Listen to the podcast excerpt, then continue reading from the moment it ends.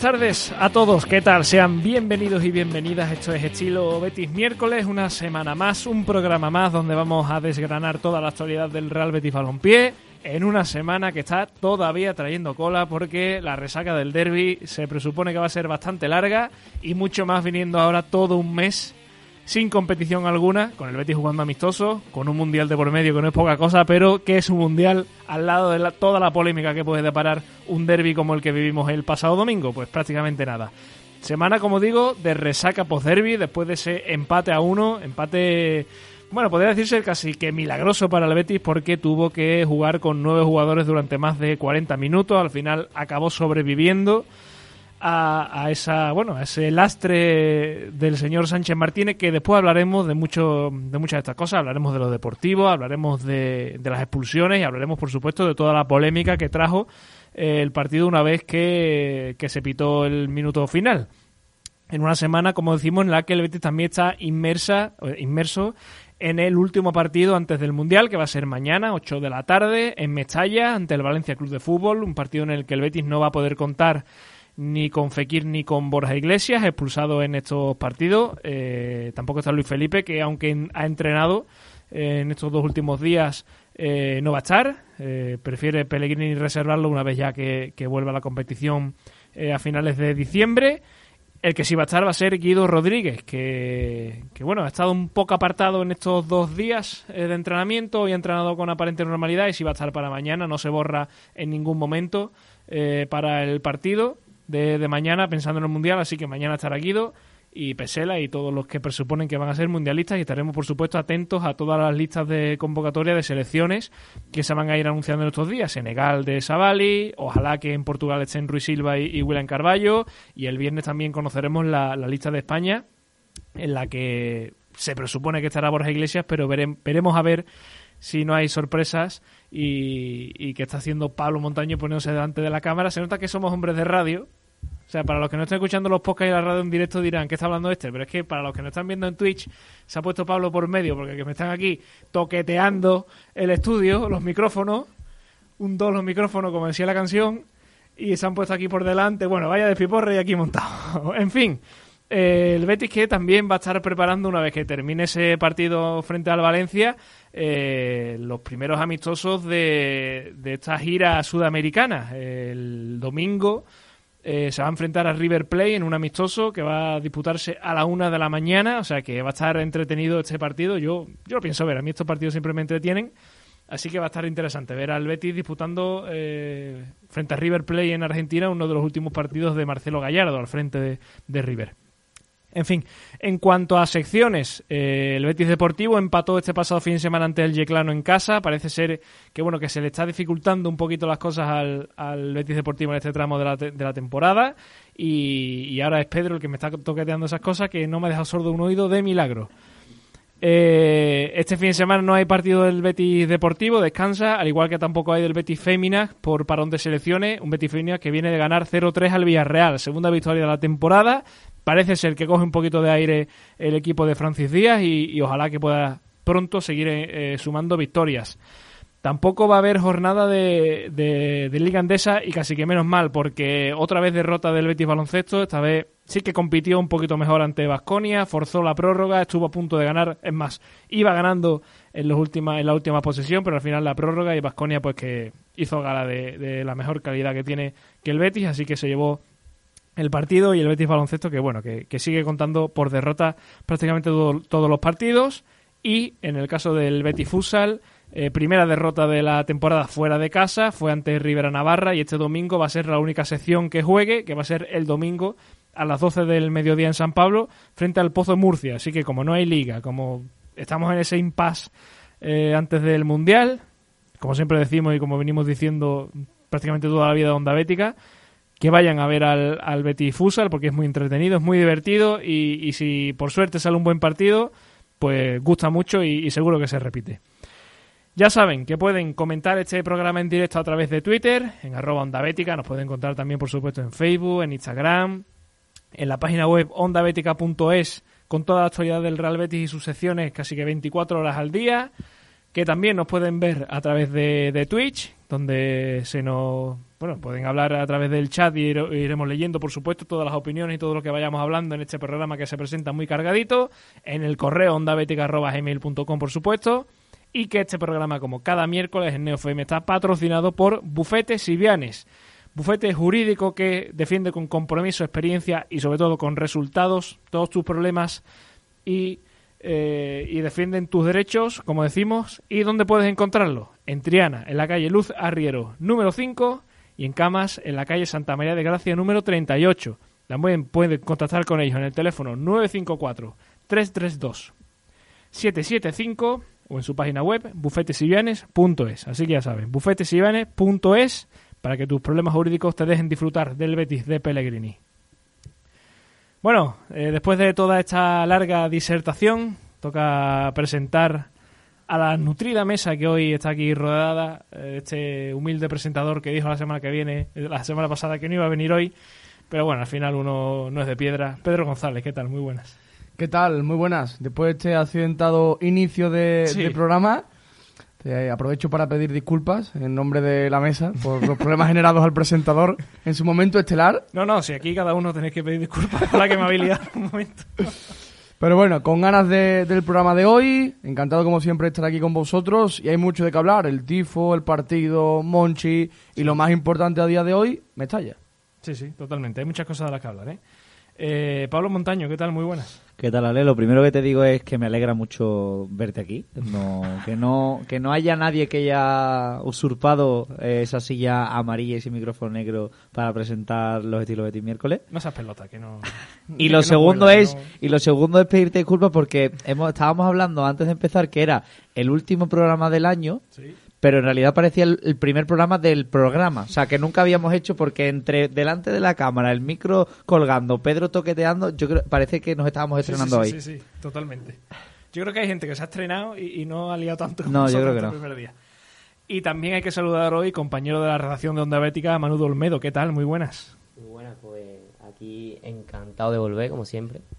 Y de veros y deseando hablar sobre el derby, que lo viví en directo y la verdad que hubo muchas emociones de por medio. Sí, sí, no dejo indiferente. Además, eh, a mí me parece que, que es una buena noticia todo lo que se ha generado, digamos, eh, todo lo sano que se ha generado, no, bueno, todas las rencillas, todo el odio, eso eh, es absurdo.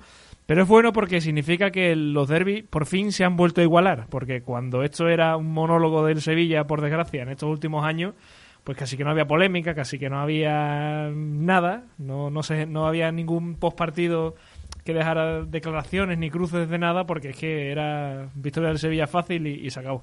Pero entonces, por lo menos, yo creo que esto es una buena noticia, que por lo menos se puede llegar a competir un derby que siempre deje contentos y descontentos a partes iguales, que eso siempre significa que ha estado la cosa igualada. Bueno, eh, antes de empezar con lo serio, eh, está aquí Pablo, por supuesto, y, y está ahí mirando el móvil que parece... Estoy mirando el móvil, estoy mirando el móvil porque acaba de salir la lista de Francia para el mundial, de los 25 que de los bueno, perdón, de los 26 que se lleva Francia No está Mendy y de Madrid. pero no, y eh, yo lo que estoy buscando porque no vienen los nombres, vienen fotos de cara por cara y estoy no buscando está. a un tal Nabil Fekir Que evidentemente no está. que no aparece en la Hombre, lista que sí como Salta la sorpresa, Nabil Fekir, después de dos años sin ir convocado tampoco Es- al Mundial. Salta la Didier- sorpresa en Francia.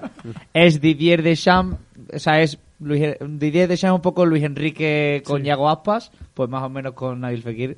Entonces confirmamos en riguroso directo que Nabil Fekir no, no va al Mundial, que no es ninguna sorpresa por desgracia. es que estaba mirando el móvil de Pablo, parecía mi madre, y diciendo, a ver, a ver esta foto que me ha mandado tu hermana. O sea, esto que-". es que Fra- mira que hay formas y formas de subir la lista, pero Francia ha decidido subir jugador por jugador en una infografía y no sé, por los nombres yo creo que habría sido bastante más fácil que ponerlo así uno por uno y tener que ir Sí, revisando cara por cara. Como Hombre, esta, por ejemplo, que tengo yo aquí. Mm, por Hombre, ejemplo. estéticamente es mucho más bonita esa, Sí, pero... pero, sí es verdad que, hombre, que para Como las que- alineaciones por orden de dorsal. Claro, uf, Una calamidad. uf, uf. Bochornoso. Eso se muere un gatito cada vez que un club nombra la, la alineación del partido por, por orden de, de- de dorsales. Bueno, que te decía Pablo, que estás tú aquí, nueva sección de Te acuerdas de, la última del año, al menos la última del año aquí en Neo. Sí. Ya veremos a ver qué hacemos durante el Mundial, pero eh, yo quiero que, que hoy también nos expliques de nuevo cómo es esta sección, por si Manu no se acuerda. Perfecto. Pues te acuerdas de la sección que trajimos la temporada pasada, en la que yo voy dando una serie de pistas, hasta un total de cuatro a lo largo del programa, y con las que vamos a intentar descubrir un jugador de la historia del Betis que tiene normalmente que ver con la actualidad del equipo, de lo que ha pasado recientemente, de los últimos partidos, de los partidos que va a jugar, un poco de todo lo que tiene que ver con, con el Betis y que puede ser un jugador cualquiera, o sea, puede ser de temporadas más atrás, más cercano, eh, creo que el más no ha traído, puede ser el más antiguo haya traído Martín Palermo, creo, no ha habido Sí, uno más antiguo de ese, o sea, de- su- suelen ser sobre todo del del siglo del siglo XXI y pues nada, la primera pista que tengo hoy para este jugador Ujú. eh, quinto, ¿te acuerdas desde esta temporada? Es que el Real Betis es el club en el que más temporadas ha jugado en su carrera. Adiós. Esto es pista, fa- o sea, esto es trampa, porque, es lo mismo que lo de Paul la semana pasada. Es que a lo mejor el club donde más temporada ha estado Han sido dos. ha sido el Betis, ha sido dos y, y es Francis. Por ejemplo... hmm, No, dormí sí que solo tuvo una. Me dormí, sí, no, Dormí sí hombre. tuvo una, claro. Fedal salió ya. Fedal salió sí, sí, ya. sí, salió. Fedal Con salió pistas ya. de Levante, me acuerdo. me Fedal acuerdo. salió ya, Fedal. Sí, porque salió que había sido canterano del español y nadie lo sabía. No, no me extraña. Es verdad. ¿Será hombre de derby? Tello otra vez. Lo de la semana pasada. No sé, no tengo ni idea. Aquí es tradición, Manu, que en la primera pista siempre alguien se tira un triple. Aunque no Sí. tenga. O sea, intentan tirar- siempre lo han intentado, nadie lo ha conseguido, pero tirarte un triple de si cuela, cuela y si no, pues. Claro. Y Es eres más, uno más. Pablo está obligado a que si ese triple entra, decirlo y a, y, y a Que se mierda haga esa con la actualidad. Tiene que ver más o menos, o sea, con lo que el Betis viene de jugar, con quién va a jugar, Claro. lo que ha pasado esta semana, lo que puede pasar más próximamente. Joaquín ha salido. Sí. Joaquín ha salido. Joaquín salió el día de, de la final de la Copa. Entonces, ni idea. Bueno, por lo menos ya tiene su triple, ya. Claro, Ya tiene un nombre, algo que yo no tengo ahora mismo. exactamente. Bueno, eh, dejamos esa primera pista ahí. Por supuesto, quien nos esté viendo por Twitch y se atreva a, de- a lanzar ya nombres, por supuesto que también lo iremos leyendo, igual que todo tipo de, de opiniones al respecto de lo que vamos a abrir ya, que va a ser el debate en lo meramente deportivo, ¿vale? O sea, no quiero que nos metamos en expulsiones, en, en decisiones arbitrales y en polémicas. Vamos a hablar Complicado. Bueno, pero vamos a hablar de intentando. Vamos, o sea, hay que hablar lógicamente de las expulsiones porque fueron eh, diferenciales en, en lo que fue el partido, pero sin meternos en si es, si no es, si yo creo que sí fue, si no fue, si el árbitro tal.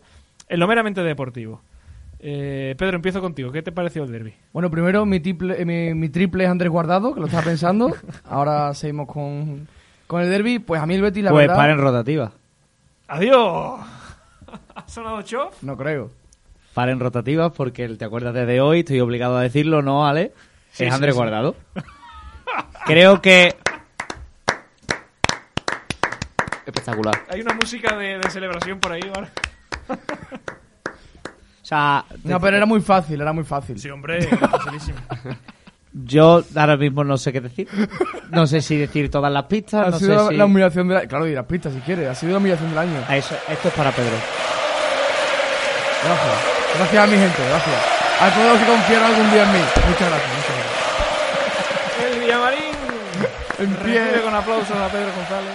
¿Doy las pistas o qué hago, vale? Debe estar Manu. Colchón, que Pues- si no lo está viendo, tenemos con sarpullitos ahora mismo. Manu Yo Colchón. quiero que yo quiero que Manu Colchón se escuche. Lo- se lo voy a pasar por individual, nada más que tenga el enlace, se lo paso por individual, ¿vale? Las cuatro pistas eran que el Real Betis es el club en el que más temporadas ha jugado en su carrera, seis, porque jugó cinco con el Deportivo de La Coruña. La segunda es que este jugador ganó el primer gran derby que disputó como jugador del Real Betis, que fue el 3-5 de la 2017-2018. Eh, este futbolista le ha marcado un gol al Real Betis durante su carrera, que fue con el Deport en la 2007-2008. Y la cuarta es que en el Mundial de Qatar este jugador se va a enfrentar a algún futbolista del Real Betis. Porque México juega, está en el grupo de Argentina, Ah, en el Mundial de Qatar. ah, ¿verdad? Está bastante interesante ese partido, ¿eh?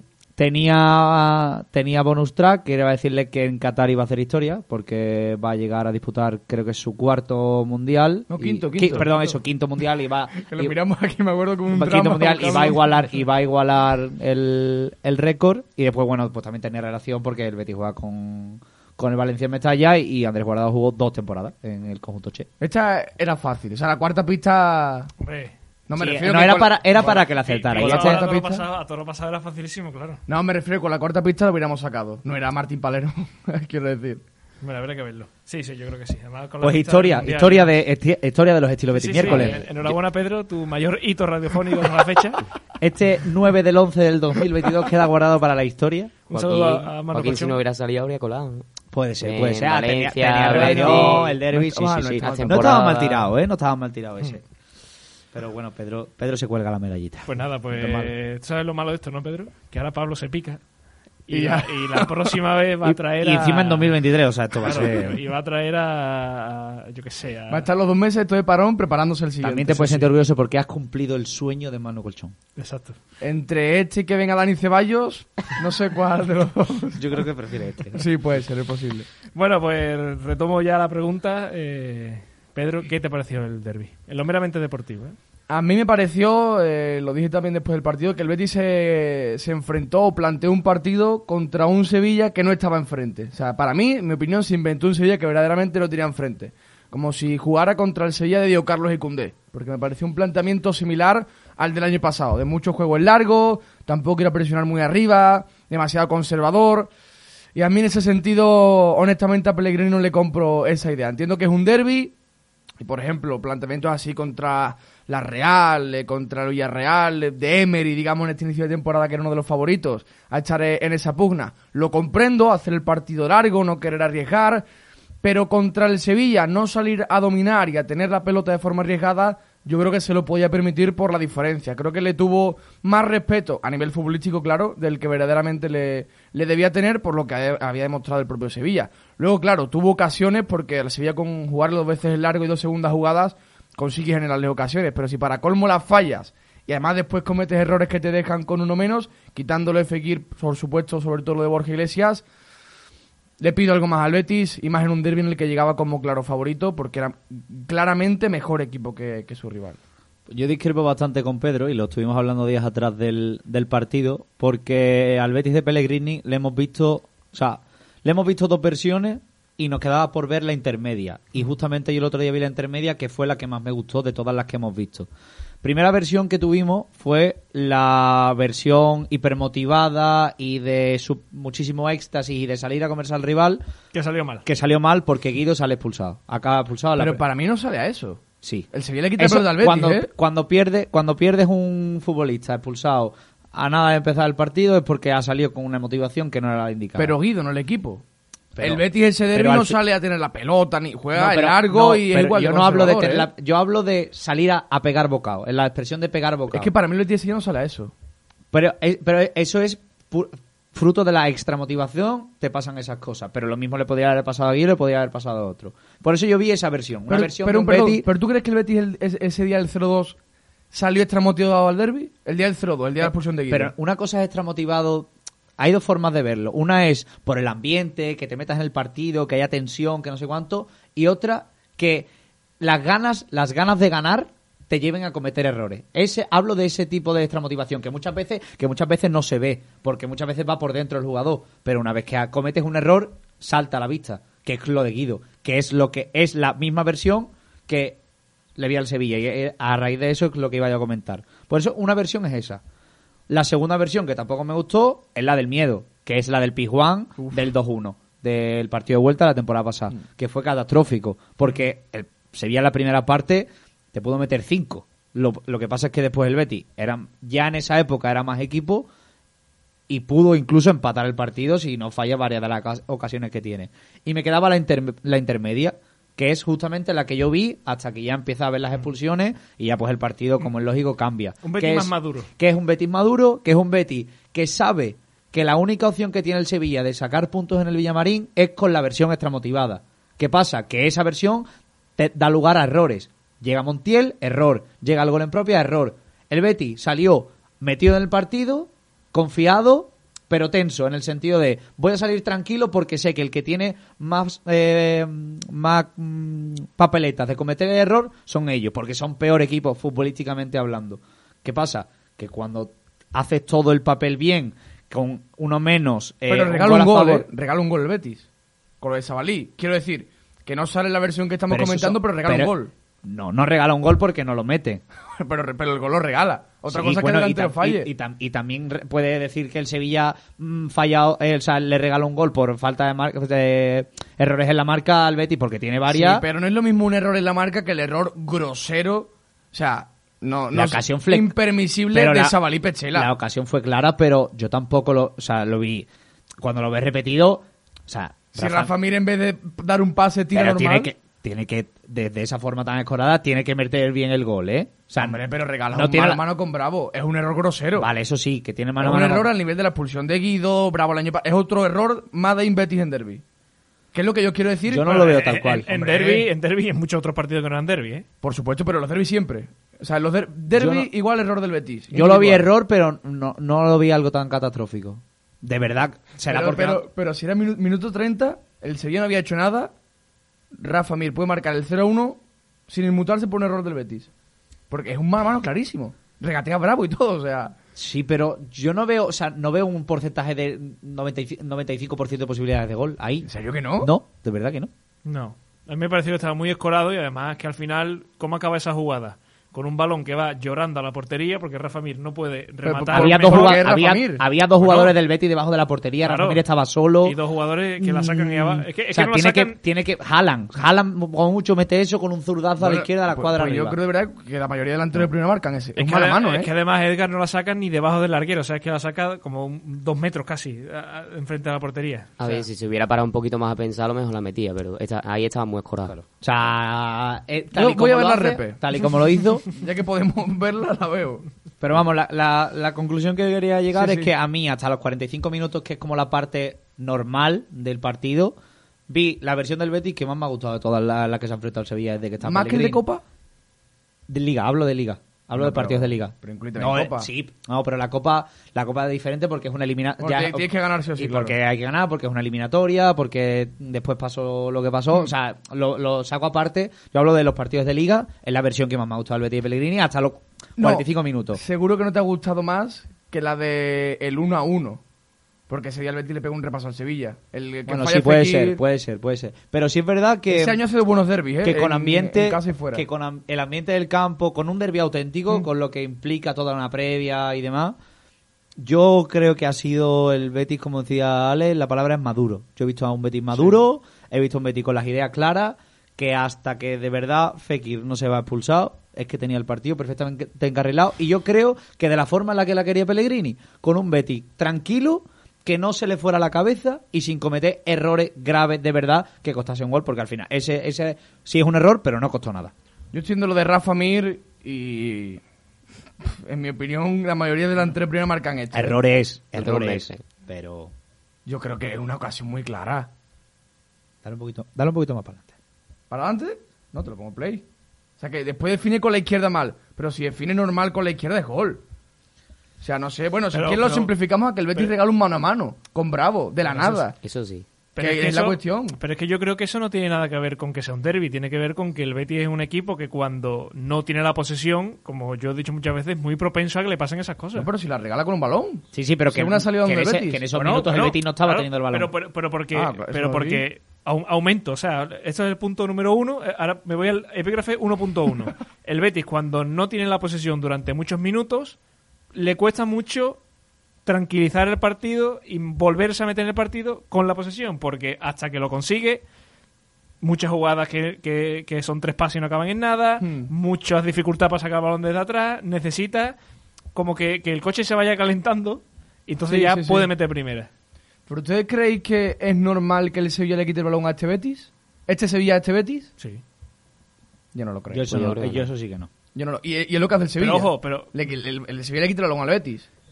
Tiene ¿le quita el balón al Betis o el Betis dice toma la pelota? Pues si- son noventa y pico minutos. Si el Betis jugando en casa un derby contra un Sevilla en descenso, tal y como un Betis le dice toma la pelota, yo no puedo comprar ese planteamiento. Es que a mí no me Porque sorprende. no le encuentro el a mí no me sorprende porque es que ese partido al Betis se lo hemos visto muchas veces. O sea, la primera parte del derby a- al Betis, a este Betis de Pellegrini se lo hemos visto muchas veces. Sí, pero contra un Sevilla sí. Pero es que Yo no creo, yo, yo lo he visto pasarlo mal y, pero es que y es ser que- inferior, porque por ejemplo el Girona fue muy superior al Betis. Pero querer conceder la pelota al Sevilla o no ir a presionar al Sevilla con todo, yo creo que el Betis en casa, además ahí están los resultados, Pero es que- siempre ha ido a, a ser, a ser protagonista y a ser mejor que su rival, a pasarle por, encima. Pero porque el rival a lo mejor también sale un poco más a verlas venir, sale un poco más tranquilo y, y- y sale un poco más a, a no empezar el partido perdiendo. Pero yo creo que el Betis, un partido más inteligente, no puede hacer. Si es verdad que... Bueno, por planteamiento, porque después las liadas son una Bueno, tras claro, otra. claro. Estamos hablando de, de esta, digamos, esa, La esa idea de primera parte. sí. Yo, a ver, yo no se la critico porque es que ya te digo que yo he visto a este Betis de Pellegrini jugar estos partidos muchas veces, sobre todo en casa, y se lo hemos criticado, o sea, En casa yo no lo he visto tanto este año. y yo se lo he criticado muchas veces de, de- no de de entiendo cómo, cómo tiene que esperar al último minuto, a que se te aparezca la Virgen, a los penaltitos, a los fallos, al minuto 80, contra el Alavés, contra el no sé cuánto, o sea, eso se lo hemos dicho muchas veces. Pero en casa yo creo que menos que, que fuera. Fuera sí creo que bastante más Pero conservador. en casa lo ha hecho también muchas veces, ¿eh? El, el año pasado en casa era una pisonadora casi siempre. Y este año también ha hecho partidos muy buenos. Para que el problema de las inscripciones, de las bajas y tal, también yo creo que cuenta. Para el juego del equipo, ¿eh? en Pero yo, enti- yo entiendo que al fin y al cabo Pellegrini plantea este partido como estamos jugando contra un equipo champion, porque al fin y al cabo el Sevilla es un equipo champion, No, está no. el décimo octavo, sí. No lo puedo comprar. Está el Pedro, octavo. porque es el Sevilla. Si el Atlético de Madrid fuera la posición del Sevilla, diría, es que es- sigue siendo el Atlético No de Madrid. compro. No lo compro. Conociendo a Pellegrini, ¿tú crees que no planteó este partido como nos vamos a, a enfrentar al mejor Sevilla posible? No al que está décimo octavo Pero con, es que con el, 10 el puntos. mejor Sevilla posible se lo está inventando el Betis porque no, no ha existido en, en dos meses. Pero es una posibilidad. Eso sí que es una posibilidad.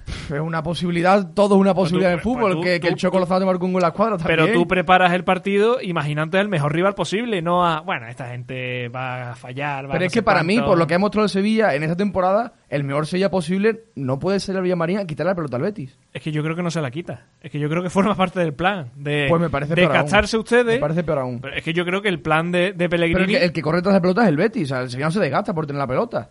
Es Bueno, verdad que no produce nada Pero porque que, que eso te iba a decir, que Pues genera eso. el Sevilla. Que ojo, que lo que yo estaba diciendo antes de, una versión madura, de, de que no estoy diciendo que el partido del Betis fuese, o los primeros 45 minutos, me cantasen. Para nada. O sea, hay muchísimas cosas que mejoran en, en, en ese partido, empezando porque yo también era partidario de que el Betis tenía que salir a mandar. Entonces, lo que, lo que sí digo es que de cara a lo que hemos visto del Betis en los derbis, sí me gustó ver a un Betis que, sin ser brillante, porque no volvió a ser brillante otro partido más esta temporada, porque le está costando ser brillante, eh, tenía el partido encarrilado. Normal, tenía el partido pero encarrilado. si es que estoy enfrente de un rival muy flojo. Pues por eso mismo digo que me gustó esa versión de ver un equipo sólido, serio, sin que fuera un 10 y sin que yo saliese completamente contento del partido, o por lo menos durante los primeros 45 minutos. Yo puedo comprar el planteamiento, pero luego también, que no lo hemos comentado todavía, lo emborrona muchísimo la falta de acierto arriba. Eso, es, eso es insostenible, es insostenible. O sea, no, no hay por dónde cogerlo. Los porqués. Entramos con Pablo lo de que si el miedo te tiembla las piernas, que eso es muy complicado de saber. Pero te puedo comprar el planteamiento conservador, porque sabes que a este Sevilla le, le vas a hacer daño, porque atrás es muy flojito. Pero si además fallas, es que el Betis, para mí, no hizo nada. Para, o sea, no, no mereció, digamos, por méritos propios, ganar el partido, sinceramente. Por lo que falló, sobre todo. A ver, yo creo que tenéis un parte de razón los dos, pero me quedo más con el bien, mano, sí, planteamiento. eso- eso hay que hacer. me quedo más con, con el planteamiento de Pablo. Por el simple hecho de que, no sé, yo vi un Betis que en la primera parte fue bastante maduro hasta la expulsión de Fekir, que ahí es cuando se rompe, creo yo, el partido.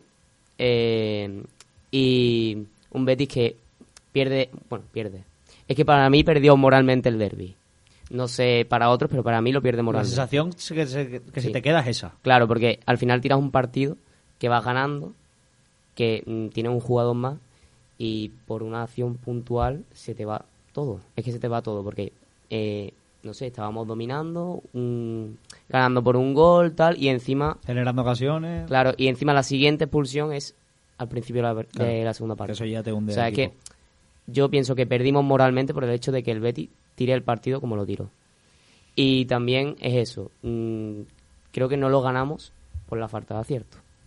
Por la falta de acierto, porque la que, otro, tiene, claro. la que tiene Alex Moreno. Eh, La que tiene la- Aitor, que es la primera, La, ¿no? de Aitor Sí. Rival, yo, yo, ya, yo ahí 20. pegué un salto.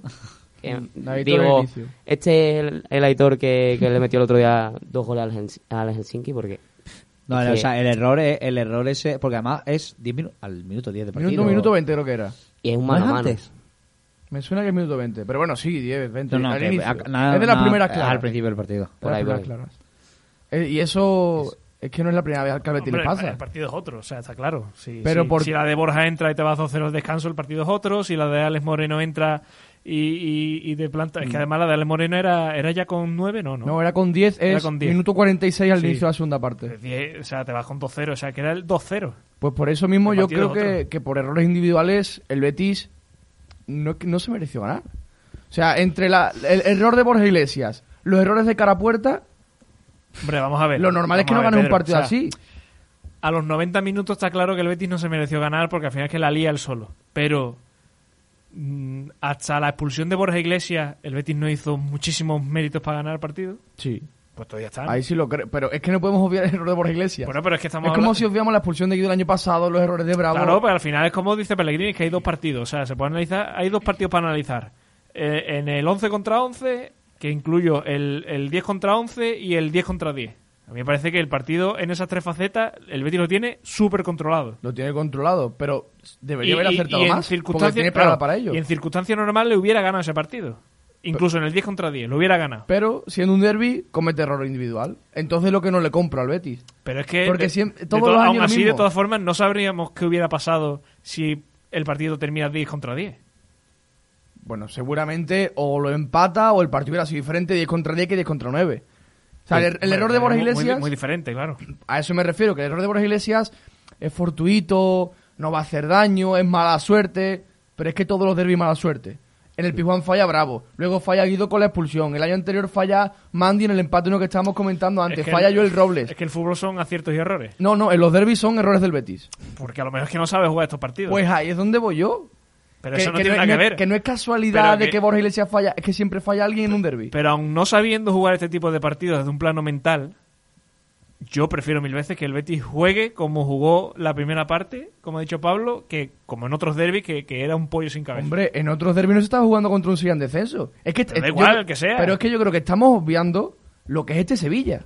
Pero, Pe- pero Pedro, a mí Yo no, verdad creo que lo estamos a obviando. una cosa. A mí no me sirve que porque sea el derby me salga con esto, porque después en partidos contra los de Cádiz, contra el Girona y contra el yo no sé qué, te he dicho exactamente yo este mismo argumento y me has dicho que no, que es que hombre, Pero, ¿qué que no sé qué argumento? Pues que no se puede salir así a los partidos.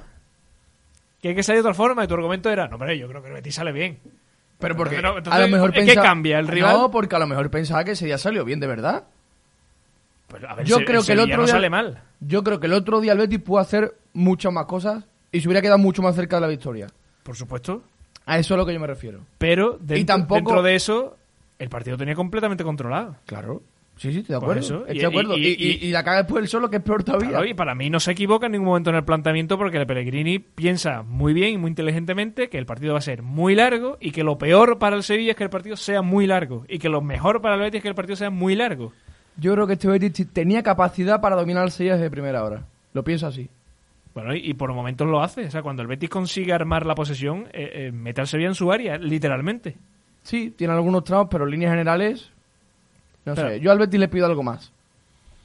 No sé. Porque además, si falla arriba, es que para nada. Aparte es que mm, al final te echan a quien te echan. Te echan a Fekir, te echan a Borja Iglesias. Y el Betis juega, mm, no sé si fueron 25 minutos sin delantero. Y eso también influye mucho mm, a la hora de que no hay nadie arriba de que te vaya por un balón. Que es que, vamos, yo viéndolo en el campo, cuando se, se iba Sabalí solo hacia arriba. Decía, es "Eh, imposible. La referencia fue Canales. Canales. Claro, Canales. claro, Canales y Sabalí corriendo ahí como un pollo Sí. sin cabeza para arriba, como vamos a ver, me voy para arriba yo solo y a ver qué pasa, a ver si saco un corner, a ver si saco una banda, a ver si... Es imposible. Es que así no se puede ir. Y es eso, te expulsan al delantero, te quedas con, creo que fue una 4-4. No, 4-3-1. Jugó con 4-3-1. Canales Es como, ah, es como si, las- si la, la- el sistema que se le queda al Betis es como si le quitan al pivote. El Betis juega con 4-2-3-1, Sí. pues como si le quitan al pivote y 4 te comes esa línea, 4-3-1. Claro, y ahí se vio, pues, mm, que, había- que nos que- que había una línea- había una en el centro menos. del campo. mm, desbor- vamos, lo teníamos desbordado totalmente. A mí, igual me matáis, pero a mí me gustó más la versión del equipo por la dificultad que, que- que tenía Cuando estaba con nueve, ¿cómo aguantó todo el partido? Que es la primera mitad. Ay, el que lo estoy viendo por, por el Twitch está viendo cómo me estoy descojonando. Eh, Lo pienso de verdad. O sea, no, no, me, no me estoy descojonando de tu...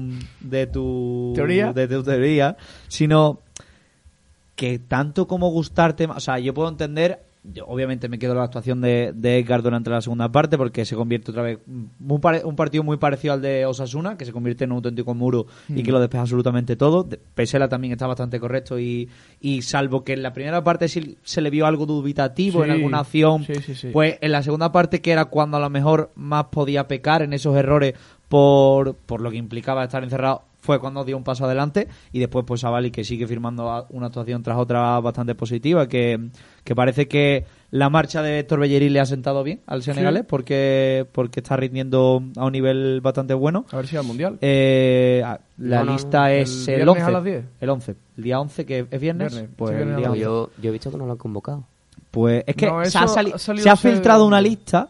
Porque yo la estoy viendo en bastantes sitios. Vamos, hoy justamente el diario Yo también, también la he visto, pero no sé si era la de Qatar. Igual han sacado una de la Copa de África En y... Post United creo que salió que... En Post creo que United la salió una- sacó, una lista y el- ponía baja más eh, destacada, Savali. El diario Sport también la sacó. Eh, As la he visto yo incluida también hoy, pero No sé. pero yo he visto en la página oficial de la Federación Senegalesa Sí, que habla el que el 10. Diu O sea, a las 10 el... lo da el, el, El. Bueno, ya veremos. Lo que quería decir es que puedo ver que brillasen bastante de forma individual algunos jugadores en la segunda parte por el hecho de tener que encerrarse atrás y, y, y cumplir pues hasta que hasta que pudo. Pero tanto como decirte que te gustó más esa versión, no... Por la dificultad que entrañaba, jugar con 9 y aguantar y solo encajar un gol. a mí me gustó implica- mucho el equipo ahí. im- implica mucho, pero en otro sentido. O sea, No, claro, claro, no, no tiene nada que Ah, ver, es, otro partido. es como agradecerle el esfuerzo que hace el equipo para no encajar un- aunque al final el gol que encaja no es por jugada no es por eh, al final porque es un golazo o sea Mm. el gol no hay nada que reprocharle más allá de que sí se podría se podría haberle encimado algo más a, a Nemanja Gudel sabiendo que tiene buen disparado desde, desde fuera del área encima Pero- algo más pero al final es un golazo y a eso hay que saber clavarlo Oye, antes de seguir, eh, voy a contar que eh, me han hablado por WhatsApp, me han dicho, llámame, que tengo ganas de. yo es que te lo, jarana". esta- lo estaba viendo en el chat Sí, por eso. un coge del teléfono Fran Ortega, muy buenas noches, ¿qué tal? Buenas noches. Me gustaría empezar eh, esta intervención de- diciendo que yo no me explico cómo nos ha podido marcar un gol un tío que se pone la gorra a la, la criatura fuera del campo como se la pone, que parece que parece que se vaya a la pandao la criatura. ¿Qué pasa, Fran? ¿Tiene ganas de jarana, no? Hombre, llevo con el acumulado tres días entre eso y que ahora que estoy por las tardes libres tengo un mono de, de radio que flipa. Eh, ustedes preguntarme cosas que yo no me voy a callar ninguna vez. ¿Qué le, qué le preguntamos, Pedro? Mira, vamos a aprovechar y, y nos vamos a meter ya en la, en la polémica en el arbitral. Fran, hay que preguntarle por Sí, en, leña. en la, en la polémica arbitral. Eh, ¿Qué te parecieron las expulsiones de, de Sánchez Martínez? una por una Empezamos por la de por la de Montiel, ¿no? Sí. A ver, yo, creo que esa es la más clara de todas. O sea, Es que eso es que eso es, que Es- es incuestionable. claro. Por cierto, es muy gracioso porque hoy ha hecho una parecida Nianzú, sí. pero cuando ha dado la patada, después de dar la patada, se ha tirado al suelo revolcándose como si la patada se lo hubiera llegado. ¿eh? Es verdad, verdad. En fin, qué graciosos son a veces. Nada, eh, lo de El- Montiel el es pues una salvajada que yo creo que en ese tipo de entrada el comité tendría que, to- que entrar de oficio. Aparte que le han caído tres partidos, pero bueno, por la expulsión solo uno. Le han caído dos más por, Mm. por, por protestar no sé qué. Sí, porque se fue diciéndole en el túnel vestuario se fue diciéndole que estaban loco. Pero yo Sí, sí. lo que te iba a añadir, Fran, es que a mí lo verdaderamente preocupante de la entrada de Montiel es que no la viese en directo, que tuviese que ir al bar para sacar la roja. Increíble. No, sí, sí lo de lo de en directo es brutal, porque hay una foto de Betis Web perfecta en el Sí. que se puede ver al Linier a 5 a 6 metros. Una perspectiva clarísima, pero clarísima. El problema es el que es, que yo creo que, que tenemos a los árbitros, pues a los peor- no sé si a los peor formados de Europa, pero estamos muy cerca. Y encima, yo es que mm, con el estamento arbitral, porque al final un jugador tiene un fallo, como puede ser Borja Iglesias, y le sale con un partido de sanción y con una multa, pero es que un árbitro los fallos los paga con un neverazo o no. O no, claro, claro. Sí, sí, es sí. que son yo- es que están completamente blindados. Si se habla mal sobre ellos, hay multas sobre el que hable, aunque lo hagan mal. Eh, no tienen que dar la cara eh, públicamente en rueda de prensa cuando jugadores y entrenadores de los dos equipos tienen que hacerlo. Son los dueños de esto, son los reyes del mambo aquí. Sí, yo espero y Muy deseo, espero y deseo que, que aprovechen este parón del mundial, que creo que no, o sea, pongo la mano en el fuego y creo que no. Pero deberían aprovechar para sentarse, para hablar las cosas, para calmarse un poco, porque los Sí. árbitros, eh, los árbitros están- están demostrando que se le está yendo completamente todo, o sea, es que eh, se están dejando llevar por lo que parece, no son capaces de analizar las cosas, es que la máxima... es un poco la- de es un poco de analogía con lo que está pasando en el Sevilla. La sensación de, de descontrol es brutal desde fuera. La sensación de que eh, eh, en un momento tengo un criterio. Es que el árbitro del VAR no sé si también eh, llevó el VAR en eh, no sé si ayer o anteayer o con el o con el Rayo o con el Barcelona Ayer y hubo una jugada. con el Valladolid. No, en el Rayo Real Madrid, ¿no? No, se refiere a la Rayo. entrada por detrás de To- a Tony Villa. Ah, sí, sí, es Sí, verdad, sí, porque ese. además No, es- no, es me refiero no a la entrada por detrás, sino al manotazo que suelta Ah, Vinicius. es que yo no ah, sé sí, si sí, hubo una jugada igual contra Osasuna. El caso es que era el mismo árbitro de VAR. Porque ya, o sea, Sí. porque llamas a revisar uno y otro no. Frank, en la misma jugada, la- el pisotón de Borja Iglesias por detrás es la misma que eh, el partido de ayer del Valladolid, que está González González también en el bar. Esa es la jugada Vale. que Eso es lo que yo decía. Vale, vale. Algo, algo así. Yo no te sé poner de pie el dato, pero es que, vamos, lo de Fekir, de hecho hoy en la Real Sociedad vio una igual con Oliver Torres y eh, no me acuerdo quién, creo que Fran Rico puede ser, no, no sé. Sí, Diego Rico. Y- eso, Diego Rico, le he puesto, le he cambiado, lo he bautizado. A partir de ahora es Fran, ¿vale? Fran Rico Eh. Había el que jugó en el de y el, Granada, ¿no? en el Granada, creo. Claro, Que no es pero claro, Rico. no ha habido sangre y no se ha rearbitrado. Es que esto es que si tú ves una acción en directo, no consideras que sea tarjeta roja y ve- ves sangre y por ver sangre lo revisas, estás, estás demostrando que tienes un criterio nulísimo. Pero es que lo peor de todo, lo peor de todo es que si os fijáis ayer, eh, eh, si os fijáis en el partido, mientras está el Papu en el suelo, que lo están atendiendo, que también mala suerte de que eh, se lleva eh, la- que se le abre la brecha, porque si no se le abre la brecha no pasa absolutamente nada, se quedan Y amarillas. si en vez de y si en vez de ser el Papu es Jordán, en vez de darle en la cara, le dan en el, en el hombro o en el pecho y no pasa absolutamente nada. Pero es que encima si la criatura es mi- Bueno, si la criatura ha es de palio, un pues- nombre que, Fran, justamente Jordán ha ido a decir un nombre que... que estaba deseando. eh, que no Pero sé que si lo- Hombre, no, espérate, vo- voy a nombrar a Cucleta también. que, lo, que lo que iba a decir es que, eh, si os fijáis, mientras está pasando todo eso, está Sánchez Martínez hablando con los jugadores del Sevilla, explicándole por qué no es tarjeta roja. Claro, claro. claro, claro, si es que, Y si de es, que es repente, chiste. y de repente le llama al bar y cambia el discurso. Es que eso es lo que no puede ser. O sea, yo, Y- yo- ya que nos metemos, o sea, para mí me parece que la más roja de todas es la de Montiel, la de Borja Iglesias es completamente accidental y yo, para mí Sí. eso no debe ser roja en la vida. Hoy se ha visto otra exactamente igual o muy parecida de Rakiti, que sí es verdad. Eh, La, la, de, la de Borja Iglesias es completamente... Porque Borja Iglesias no tiene por qué ir de esa forma No, no, a una no, jugada aislada en el centro claro. del campo con un futbolista... mm, Bueno, con un futbolista más no. Es que, claro, Eh, es que- con, con el partido por delante. Es que además el fútbol es un deporte que se juega con los pies y lo más normal en un, en un deporte que se juega con los pies es que haya Meter pisotones, es que haya pisotones, es que haya Sí, no, cosas pero- así. O sea, es lo pero normal. a Igual, mí me igual parece que en el peligroso. Yo, yo, yo creo que, y volvemos a lo mismo, yo, igual que te digo, el, de- el año pasado el Derby de Liga lo perdimos por la sobrerevolución de Guido, este, este año no lo hemos ganado por las de Borja Iglesias. Bueno, pero es que... No le, es ponga, muy no le pongas cara a Pedro, que te estoy viendo. Pero, pero, pero, no, pero no era por ti, era por Pedro, que dice que no, que no se perdió por eso. Bueno, que... ¿Cómo que no? Lo digo el año pasado. Que, que lo de Borja Iglesias para mí es completamente accidental, o sea, es que eso es... Pero es muy accidental, pero si Sí, tú pisas a un contrario No, o por sea- detrás y haces una entrada, pues es que, Pero es que un no accidente. pero es que no es una es, entrada. no es igual que la liga más nota de frente, pero es roja. Pero es que no es una entrada, o sea, es simplemente que tú vas corriendo detrás del otro, levantas la pierna y quieres ir a por la pelota y con mala suerte lo pisas. Pero otra cosa, Ale, yo creo que es que tú cambiarías el reglamento. Pero eso, con reglamento Bueno, en claro, mano, claro, es una claro, expulsión. claro, claro. Claro, no, y yo, como- y yo sinceramente, y yo sinceramente no lo cambiaría, porque si No, no, yo no. lo hace a ti, Yo no cambiaría el reglamento tampoco. No, no, pero de es hecho, que no- no Jordán, hay- Jordán se lo hizo a Fekir el año pasado y, y es que ni se revisó ni fue ni amarilla. Ese es el Pero problema. eso es distinto. No, no, no, la de Jordán es idéntica. No.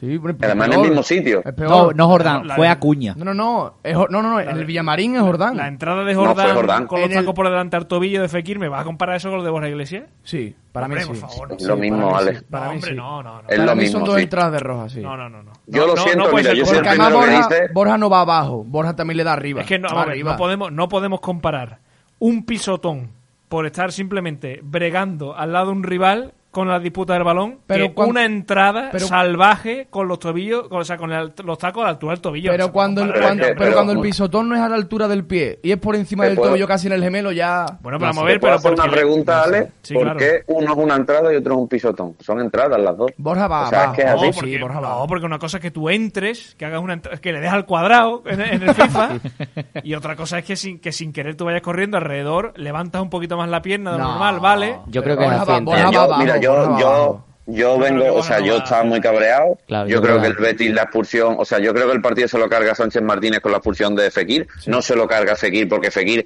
mm, es lo que estamos hartos de decir, supongo que habréis comentado. Es muy difícil correr sin bracear cuando te están braceando. Es prácticamente imposible. Mm. Y ahí el, el fallo es del árbitro. Pero lo de Borja Iglesias yo creo que es incuestionable y mm, es que vo- volvemos a lo mismo. Yo siempre uso este tipo de, de, de- de- de comparaciones. Si eso lo hace Jordán a Fekir, Sí. no es fortuito. Es Mira. un cabrón y hay que expulsarlo, etcétera, etcétera. Y En, pues el- así es.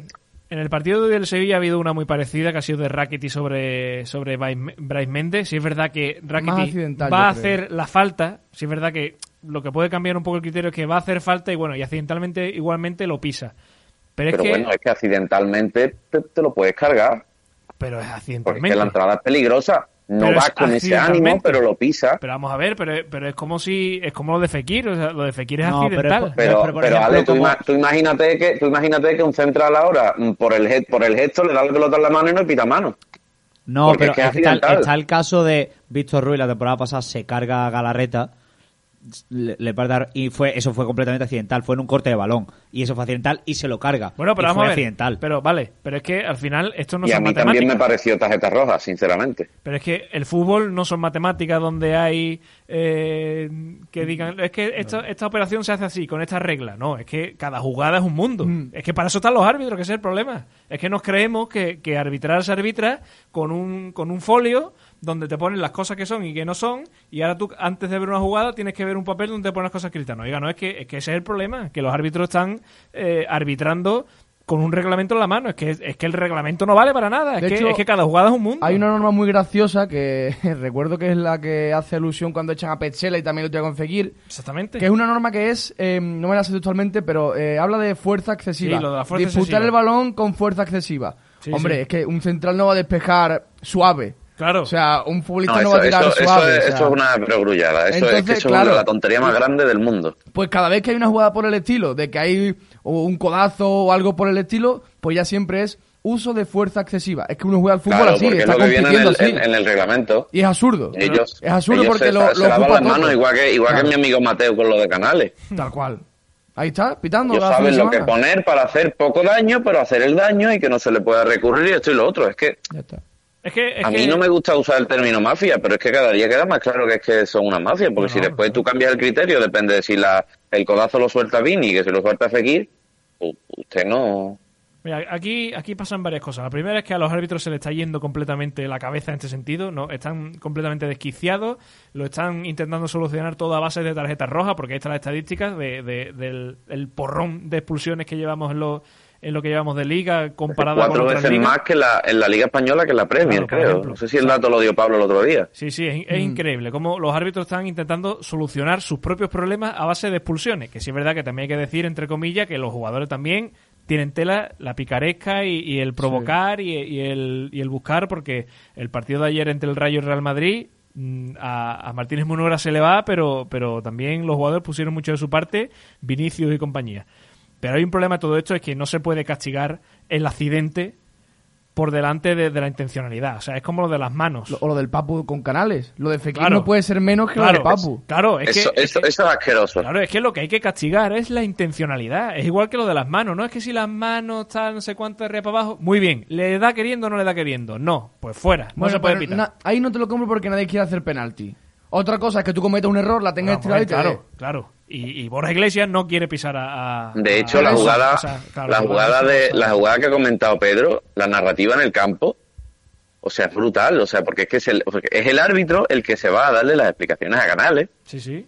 y Canales se va como diciendo, pero que no me cuentes, o sea, con, un- con unos gestos de, de, de, de- de estar asqueado y el árbitro detrás, como, y cuando el árbitro va detrás a explicarle una jugada a alguien que no le ha pedido explicación, es porque en el fondo él sabe que, que no lo ha hecho bien, pero, pero le tiembla la mano a la hora de, de, salir más en la foto de lo que ha salido con tres expulsiones, no quiere tener cuatro. Y eso es de tío cobarde y, y de mal árbitro. A mí de todas formas me parece también que en este en el derby si Montiel no se autoexpulsa, porque al final es una decisión única de Montiel el, ir con, la- con los tacos de altura de rodilla, si eso no pasa, por lo menos la de Fekir no, no, lo No, expulsan seguro, tampoco. seguro, 200%. Porque va Sánchez Martínez ya con la mosca detrás de la oreja. No, no, no, si, si a Montiel no se le expulsa, Fekir no se va nunca. Porque yo le y si en critico... vez de ser, y si en vez de la jugada hacer la Fekir, la hace, la hace Canales, no lo echan. Tampoco, tampoco. Posible. Yo le critico... O Savali. Yo creo que, Fek- por ejemplo, yo creo que Fekir debe corregir eso, porque a fin Eso- de cuentas es falta. Eso quería preguntaros ahora. Eh, ¿Tironcito de oreja a Fekir por todas estas cosas de manera continuada? Bueno, sí porque son amarillas. Para mí lo de Fekir es amarilla, pero es amarilla Fekir. Lo cual no quita que sea un error suyo, que se come una amarilla en minuto 40. Pero es que lo están expulsando por estas cosas. Eh, eh, ahí es donde no lo comparto. Fekir puede corregir, sí, porque son faltas y son amarillas. Igual que los defensas tienen que corregir muchas cosas para que no le piten manos y penaltis, Fekir tiene que corregir eso porque es falta y amarilla. Ahora bien, entramos con el tema expulsión, ya a otro mundo porque no es un error de roja. Pero hay que tirarle de las orejas a Fekir o no. Yo lo que digo pues es se una puede cosa, con corregir, son faltas que estás cometiendo, claro. Yo creo que no va con intencionalidad de. Pero es darle falta así. y es amarilla. Sí, pero, o sea, Es falta de yo amarilla. la, la diferencia que hice el otro día hablando del, del tema de la expulsión de Fekir, nosotros hemos visto a Fekir muchas veces soltando el brazo, soltando porque se, se mezcla la, el, su tipo de juego, que es el braceo, que lo usa también mucho Canales. Canales es un futbolista que bracea Mm. también mucho, Pero no tiene diferente. nada que ver, Pero diferente. Eh, eh, Fekir es el- ese tipo de juego que tiene, que muchas veces se le acumula rabia, de porque él bracea también porque le están dando y se está quitando al jugador y muchas veces le hemos visto soltar el brazo con intencionalidad, no de dar, pero sí de quitarse al jugador con rabia. Lo del Papu diferente. Eh, Fekir no suelta el brazo en ningún momento, está girando el cuerpo.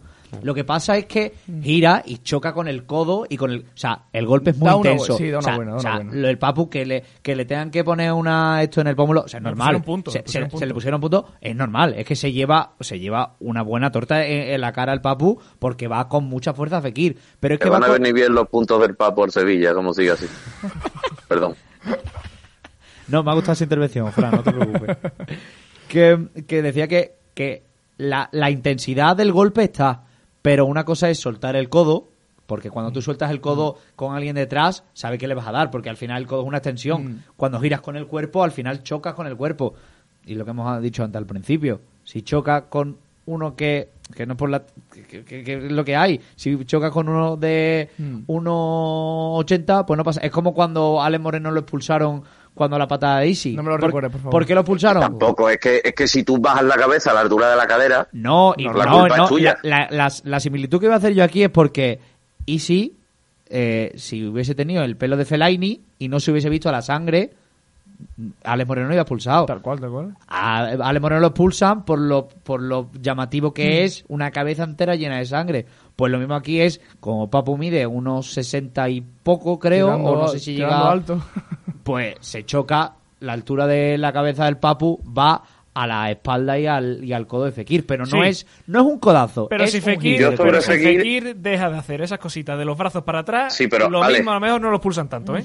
Pero, pero, pero, Ale, volvemos a lo mismo. Mm, No se puede, es, es imposible bracear, o sea, correr sin bracear, y más cuando te están braceando a ti. Y dos, punto número dos. Esta reflexión tú ya la sabes porque tú ya la conoces, pero volvemos a lo mismo. El primer año a Fekir Ya. le dan y conforme le dan se tira. Y Fekir ya. es un piscinero. Ya, ya, ya, sí. El segundo año, Fekir aguanta dos, tres, cuatro entradas. Es el jugador que más faltas provoca y le pitan una de las cinco o seis que le pitan. Mm. Es que ¿por qué aguanta tanto? No, es que lo que no puede ser es que si no aguanta es un piscinero. Si aguanta, le pitan una de cinco si se la pitan, porque hay veces que no. ¿Y cuando se revela? usa, eh, el, el árbitro usa un criterio distinto de cómo le forcea, de cómo le cuerpean a él que como él va a, cu- a cuerpear. O sea, a él le pitan falta por cosas que cuando él la recibe no la hacen. Amén. Yo, Sí, sí, yo no le puedo decir nada a Fekir.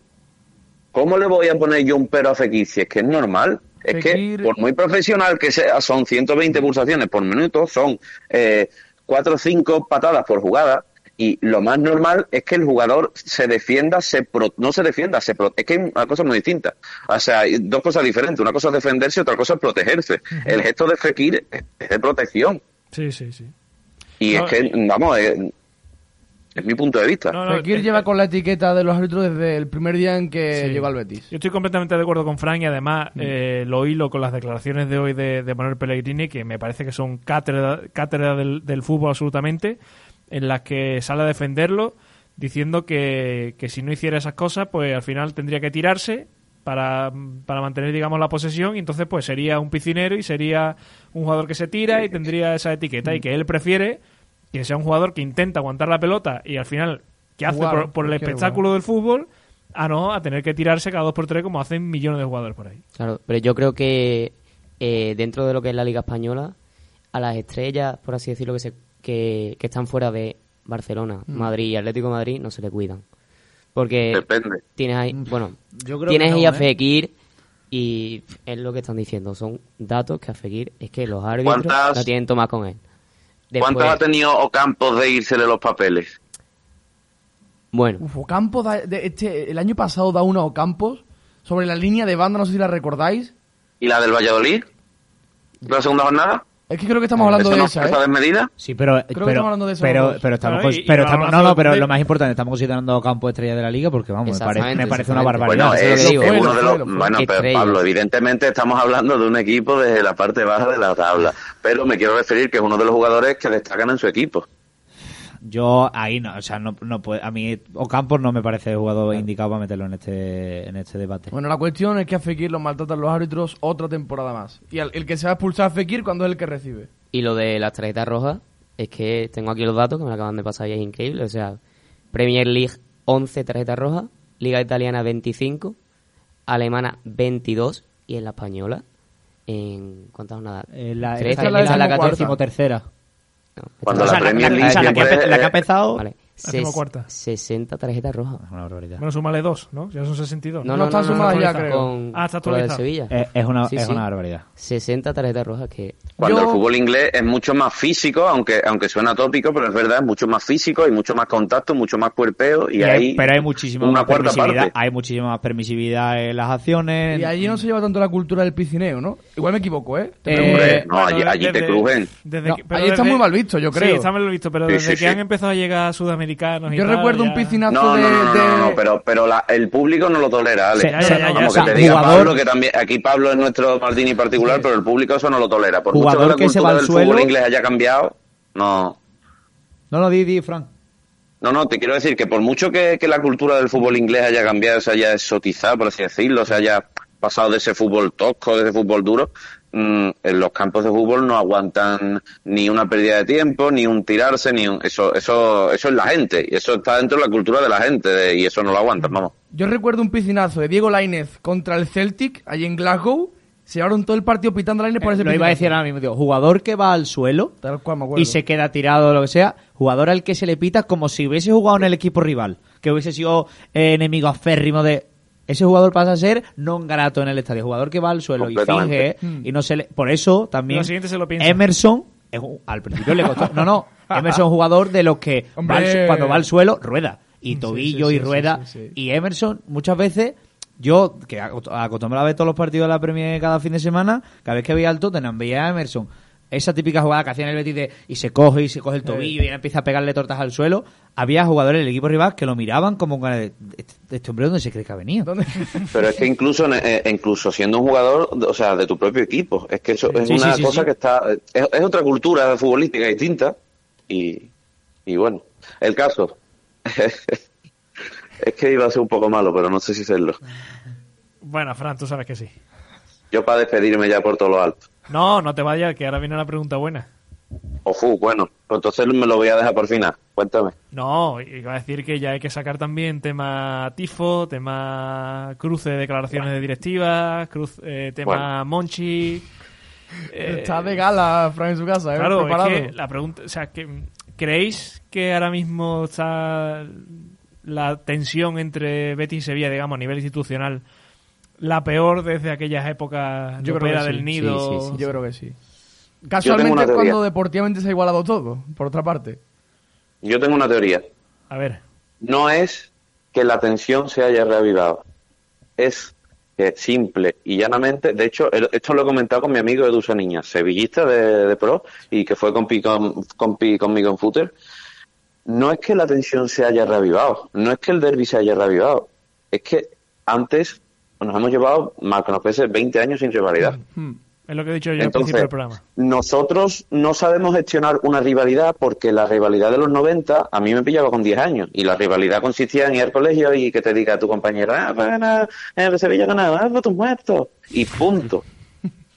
Entonces, mm, nos pilla un poco grande, pero mm, al final ellos tienen muchas cosas que reprocharnos a nosotros porque en los últimos años hemos hecho por ejemplo, yo qué sé, el tema del, de- del el himno en bucle, hemos hecho tonterías, nosotros tenemos cosas que reprocharle a ellos, pero es que esto es una rivalidad. Mm, Y no están acostumbrados porque, mm, digamos que el, el Sevilla siempre ha sido, mm, en ese sentido, muy eh, bien queda y muy...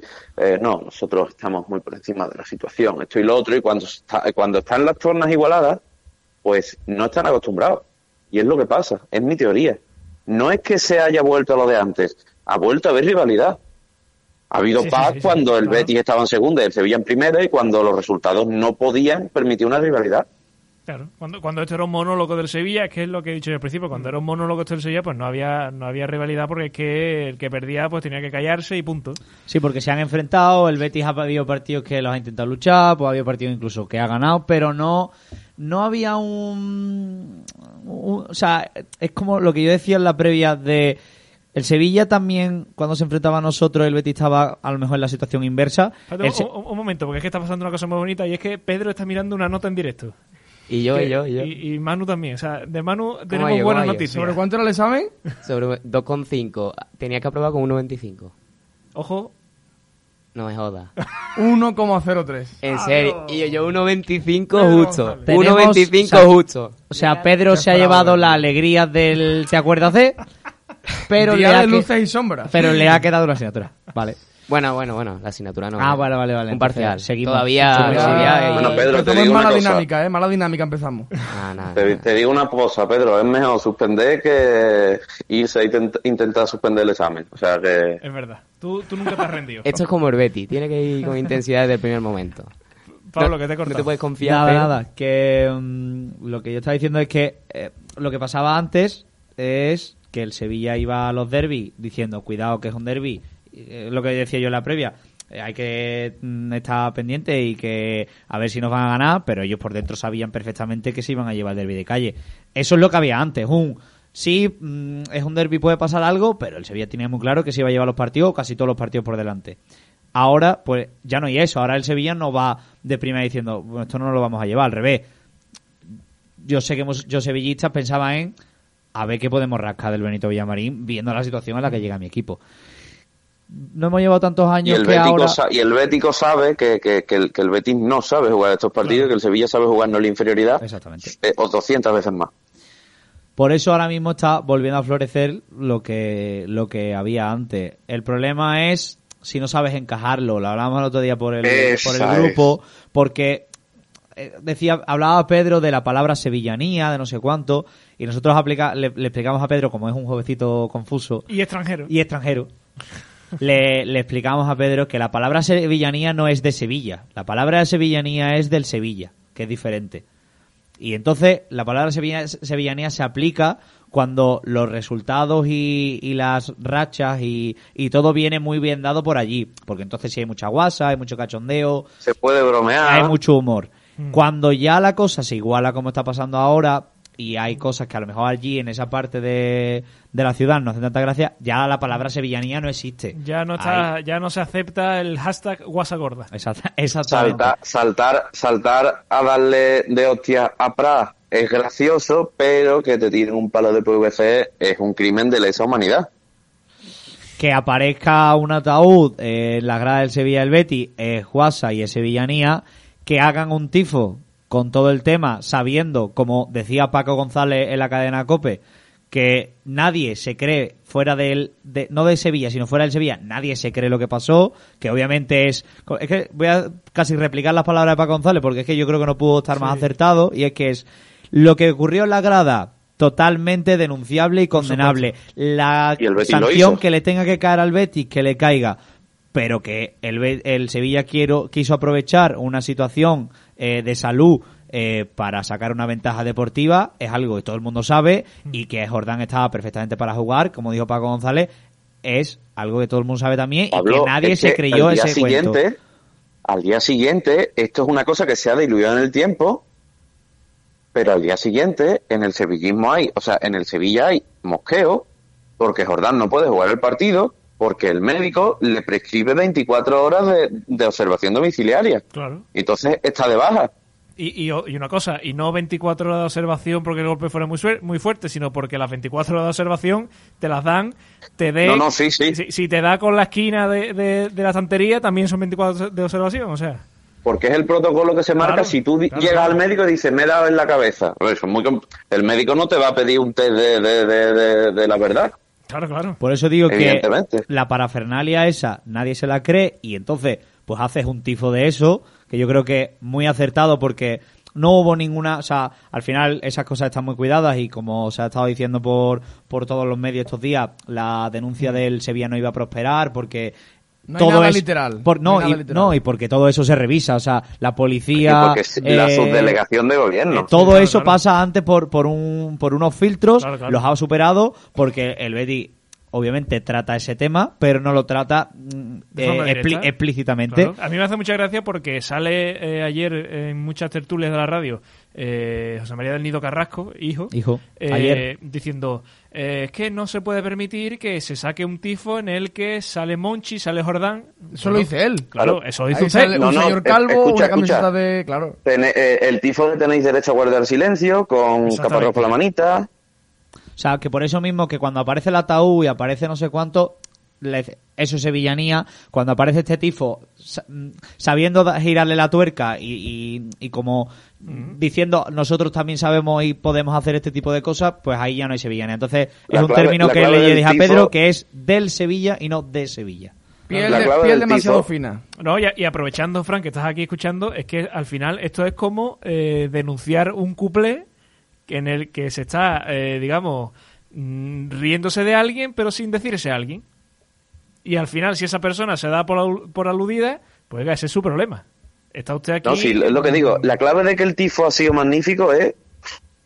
No, ahora denuncio el tifo. Además, que, fija- eh, en que eh, forma parte del momento de, de, de pérdida de papeles por la situación interna que tienen de Sevilla, que ellos saben perfectamente que se exponen al escarnio público del hecho. de- o sea, que es que no van a decir la gente, hostia, qué bien, mi equipo me ha defendido. No, es que no vaya a ninguna parte y va a quedar como una pataleta. Yo- a mí, en el caso del Betis, me parecería mal. Claro, claro. Bueno, es, Sabiendo que más, tienes todas las de perder. es más, es que en estos 10 años atrás, yo no le recuerdo al Betis ninguna pataleta cuando salió vapuleado del Sánchez Piguán varias veces. El día de, los penaltis en la Europa League, yo no recuerdo ninguna pataleta, no, o sea, no recuerdo nada así por el estilo. A lo mejor alguien dice, no, sí, pues pasó esto. Bueno, yo no me acuerdo, o sea, puede ser, pero yo no me acuerdo. Bueno, lo típico de la verja, que... Bueno, pero, pues, pero, lo, pero lo de la verja que, fue... que- pero- que dos días, que dos días después hice yo el Betis Tour y es que la boca- la- ni en la bocana de vestuario que había por entonces ni en la central había verja. Claro, por eso digo que lo de la verja fue un invento de, de este periodista que ahora mismo no me acuerdo el nombre y si me acordara no lo voy a decir, que, que- Berhamán se le, se le apodó. Exactamente. Que le hizo una foto a la primera vez que se encontró y, y se inventó eso, que no sé si se lo inventó o, o se equivocó, pero vamos, que eso fue, que eso era mentira completamente, lo de la verja. Y lo del lino en bucle, pues bueno, pues al final vivimos en una sociedad en la que se suben muchísimos vídeos a redes sociales y para intentar estropear eso, pues bueno, pues al final juegas en casa, estás en tu derecho a hacer lo que te quieres, lo que te dé la gana. Es como Sí, de- pero eso es una charrana, Alejandro. Yo hay cosas que no voy a defender por mucho que sean de mi equipo. Sí, bueno, pero Yo no voy a caer en no- el no error. ni ni yo no voy a, a caer en el error que muchas veces una cosa que tienen bueno ellos, que es que ellos cierran filas perfectamente, sin fisuras, con absolutamente todo. Yo no. Entre otras cosas porque por eso soy del Betis, porque no soy igual que ellos. Y lo del, lo del himno en bucle fue una charraná, lo del busto de la ópera fue una charraná, pero si Bueno. te tienes que mm, retrasar a la época de la ópera, más lo vamos. Claro, pero a ver, incluso lo del busto era, bueno, fue una pantomima también de, del ópera, tampoco hizo daño a nadie. cosas de la época. Fue gracioso en, en, en ciento puntos, bueno.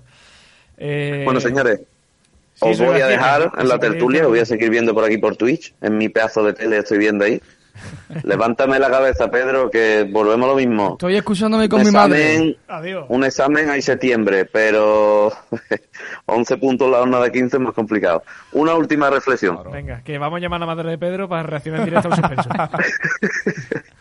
Una última reflexión. Eh, no me acuerdo cuál era, pero el caso, simplemente volver a repetir que, que bueno, yo sigo diciendo, ojo, y que quede grabado que el Sevilla pelea la Conference League este año. Así me ¿O gusta. que también puede ser. Bueno, Fran, eh, a ver cuándo tenemos por aquí, ¿vale? A ver cuándo puede ser, hijo. Está la cosa más apretada que los tornillos submarinos. Un abrazo enorme, Fran. Igualmente para todos. Chao, Fran. Adiós. Bueno, eh, ¿queréis decir algo más, tema Monchi? ¿Eso o nos metemos ya? Monchi. Tema Yo ya me estalla, yo quiero me estalla ya, ¿eh? Bueno, pues nos vamos a Mestalla entonces. Me de economía Eh, Tela, tela. Dejamos un poquito el derby atrás y vamos a hablar de este partido que va a cerrar esta no ni siquiera primera mitad de la temporada, es un poquito menos de la mitad porque quedarán todavía varias jornadas para que acabe la primera vuelta, pero el Betis va a jugar mañana a esas de las 8 de la tarde en Mestalla ante el Valencia Club de Fútbol, un Valencia que es un décimo, si no ha variado la posición, al menos cuando como cuando se redactó esto era un décimo con 16 puntos. Cuatro victorias, cuatro empates, cinco derrotas, 19 goles a favor, 15 goles en contra. En casa ha logrado tres victorias y tres derrotas, anotando 12 de los 19 goles y encajando 7 de los 15. Encadena cinco jornadas sin ganar, con tres empates y dos derrotas. No gana en Mestalla desde el 17 de septiembre, un 3 a 0 ante el Celta de Vigo.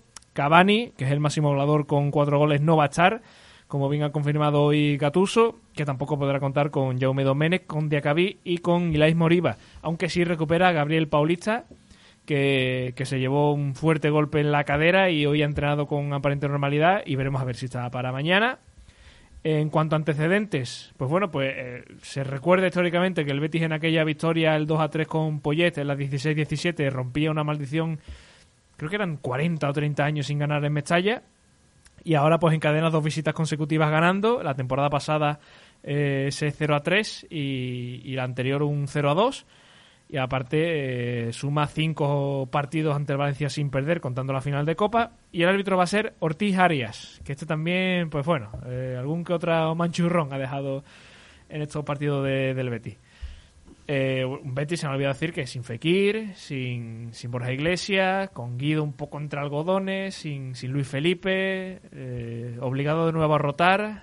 Eh, ¿Qué os parece este partido? Sensaciones eh, rarunas, ¿no? Porque no sí, eso es raro, sobre todo porque Eh. va todo envuelto ya y sobre todo casi el derby va todo envuelto con el tema del mundial. Mm. Ya se ha visto, vamos, se está viendo a los partidos que están se están jugando esta, esta semana, eh, partidos entre semana, eh, que los futbolistas van diferentes. Véase el Real Madrid que perdió contra el Rayo Vallecano, el, ese partido fue el Ayer. ayer, No, el lunes, el lunes. eso, ese partido fue el lunes. Los jugadores ya van con pie de plomo, sobre todo viendo que hay futbolistas que se están lesionando esta misma semana. Veas, yo que sé, Sadio Mané, estrella de Senegal, se ha lesionado. Una gracia a- la a- Copa de Alemania perderte. a pocos días, o sea, ya los jugadores van con pies de plomo. Y entonces es mm, cuanto menos, vamos a dejar que Pedro se Sí. quede contento con su vídeo diario. No puede fallar.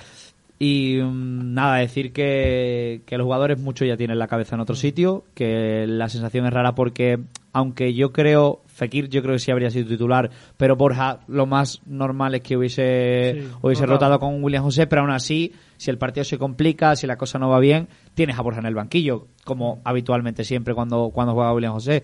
Esta vez no, esta vez tienes muchas bajas, bajas por lesiones, o sea, bajas, sí, las bajas por lesión y bajas por, por sanción, todas al final muy importantes, que te merman la plantilla y que al final te estás jugando mucho metalla. A ver, yo creo que.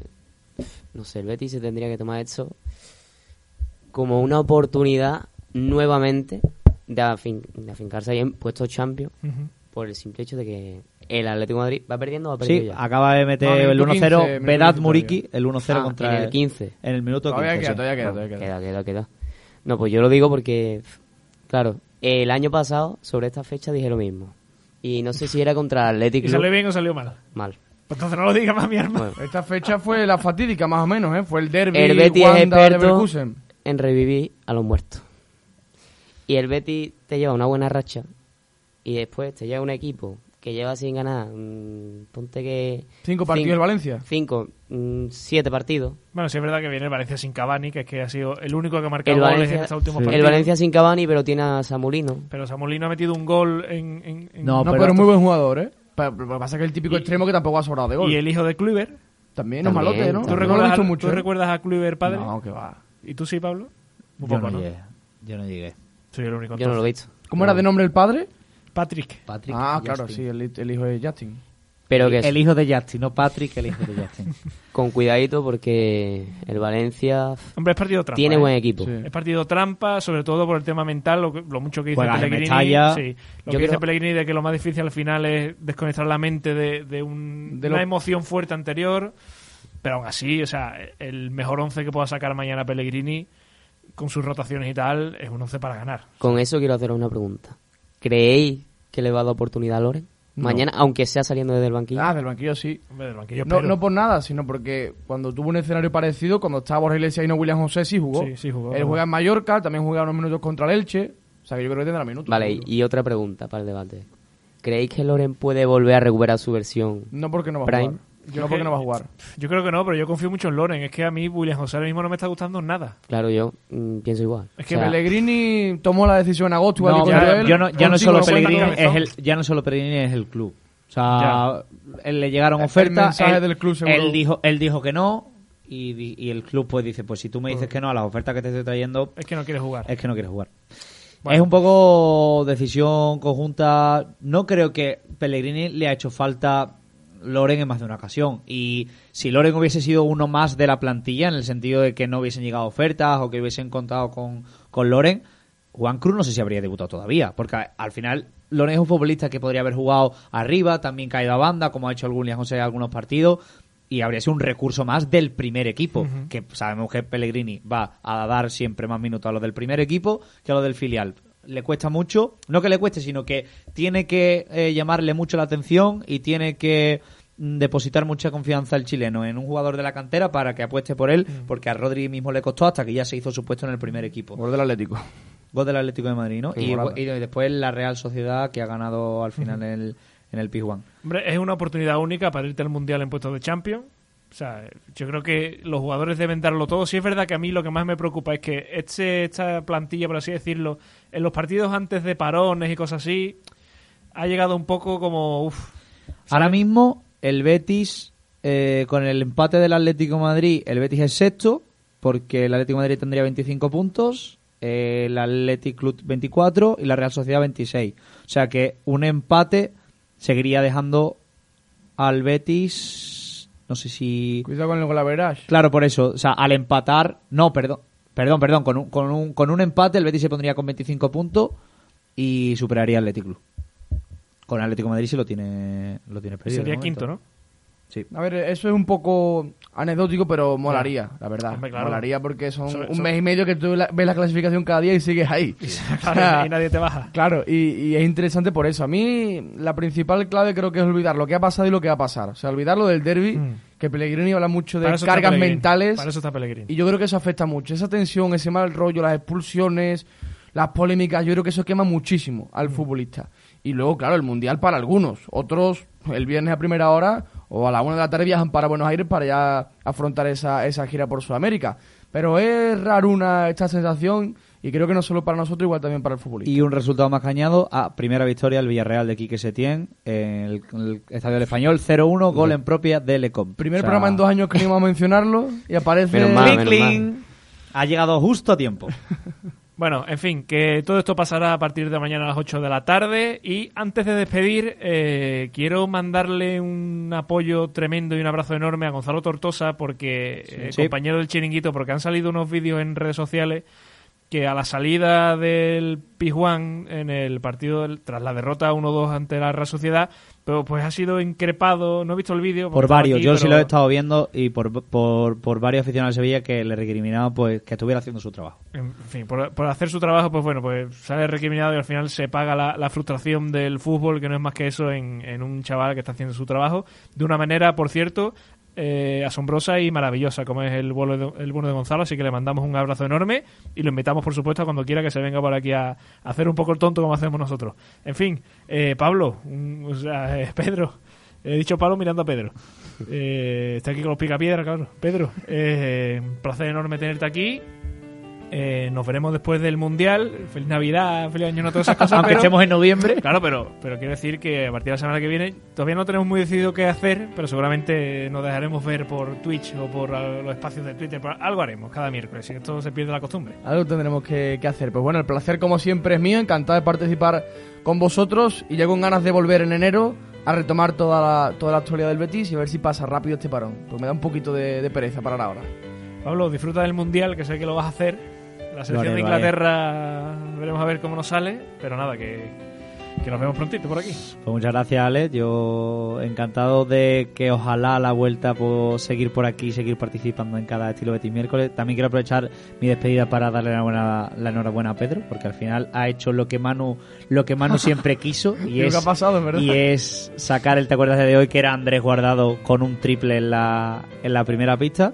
Desde el nada, logo, un triple del logo. Estaremos, estaremos siguiendo a cada jugador verde y blanco que vaya al mundial y ojalá, pues, si va Borja, pues levante la Copa del Mundo con España y si va los argentinos y no está Borja, pues igual nos alegramos de que ganen Guido y Pesela esa Copa del Mundo. Pues sí, Manu Dolmedo, lo mismo te digo, un abrazo enorme, muchas gracias por estar aquí y nos vemos prontito también. Igualmente, a ver si termino ya los exámenes. Me pongo a escribir y vengo más veces por aquí, que la verdad es que me gusta bastante compartir este rato con vosotros.